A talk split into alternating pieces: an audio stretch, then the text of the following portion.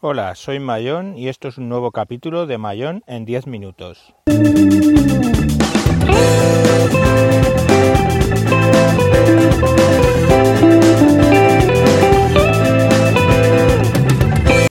Hoy hablaremos de el Spreaker Studio, de los ColorPod, los auriculares ColorPod y del ShoulderPod S1, que es un soporte para cámara de vídeo.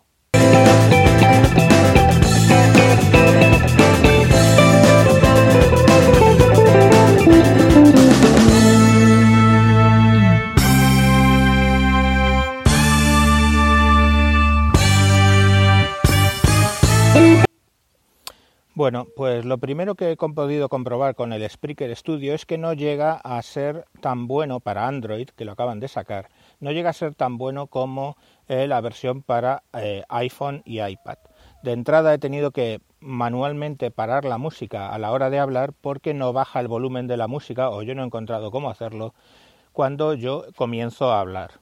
De ese modo se conseguiría el efecto que habéis visto en otros capítulos que donde yo manualmente en GarageBand bajo el volumen de la música cuando estoy hablando durante la introducción. El Spreaker Studio me lo descubrió, vamos, me avisó de que de que funcionaba este el camionero geek Tolo y lo que he hecho ha sido pues básicamente grabar como Tolo. He cogido a mi perra y la he sacado a pasear y estoy grabando con el Nexus y los nuevos cascos ColorPod. Veremos qué tal el sonido se graba. Eh, me oiréis respirar raro, es porque estoy andando. Y claro, yo entiendo que el camionero geek pues se pega unos paseos importantes con el perro y está en buena forma, yo no estoy en tan buena forma y me oiréis respirar raro. De todas maneras, tranquila, my gaitero, er, Erika, porque sigo bajando peso y comiendo eh, bien, bien sanito.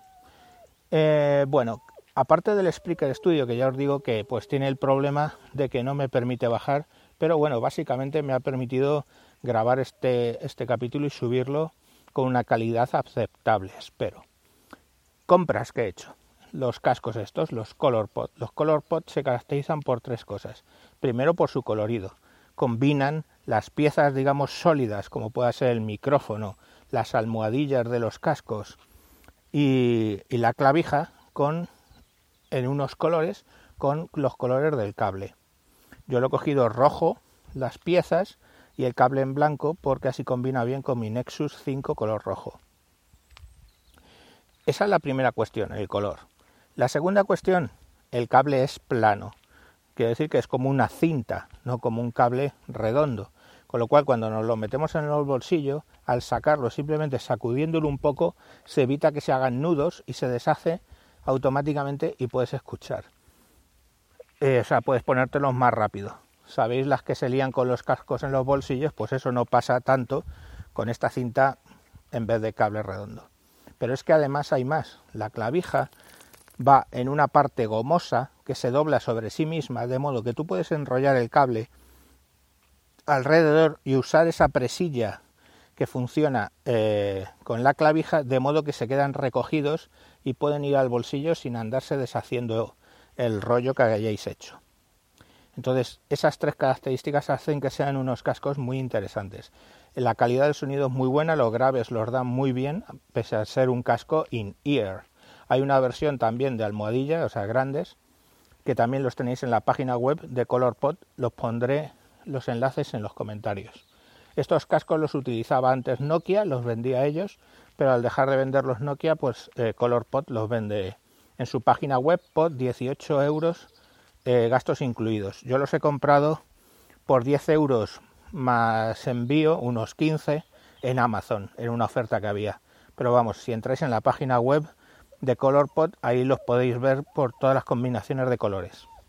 Otra cosa que he comprado es el ShoulderPod S1, que es un soporte para vuestro teléfono que tiene triple función.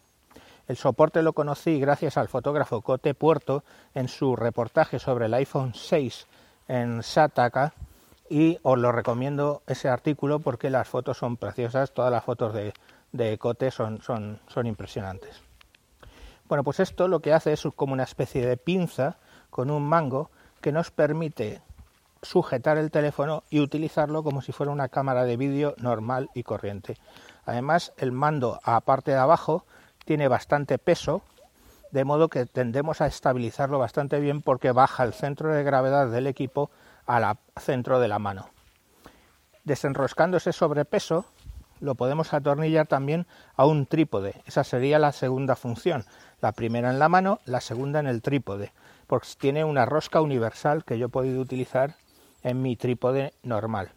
Y la tercera posibilidad es utilizarlo como soporte de sobremesa, poniéndolo de modo que dejamos el teléfono en vertical ligeramente inclinado para pues visualizar claramente el teléfono y poderlo incluso hacer clics, etcétera. Eh, os pondré también el enlace de la página web. Es una empresa de Barcelona, aunque toda la página está en inglés, etcétera, y lo envían por correo por 29 joder, no me acuerdo, 29,90 o 29,60, vamos, redondeando. 30 euros, envío incluido, y me ha llegado perfectas condiciones. El packaging es precioso, está todo muy, muy cuidado la calidad es muy buena, nada que ver con esos soportes de los chinos que vale, puede que cuesten 10 euros, pero este cuesta un poquito más, no, no es tanto, 30 euros. Y la verdad es que la calidad es impresionante, ya lo veréis el packaging. Cuando digo ya lo veréis es porque voy a subir hoy, estará disponible mañana quizá 12, 12 de octubre, eh, voy a subir a mi canal de YouTube el desembalaje tanto de el desembalaje y algún comentario tanto de los Color Pot como de el Shoulder Pot S1. Entonces vais a poder ver esos dos vídeos y ahí veréis que efectivamente la calidad es muy buena. Pues nada, aunque este capítulo ha quedado quizás un poco corto, simplemente deciros que bueno, como siempre me busquéis como Javier Fernández tanto en iTunes como en Spreaker y por supuesto que me sigáis en mi cuenta de Twitter arroba tejedor1967. Un saludo y hasta próximos audios.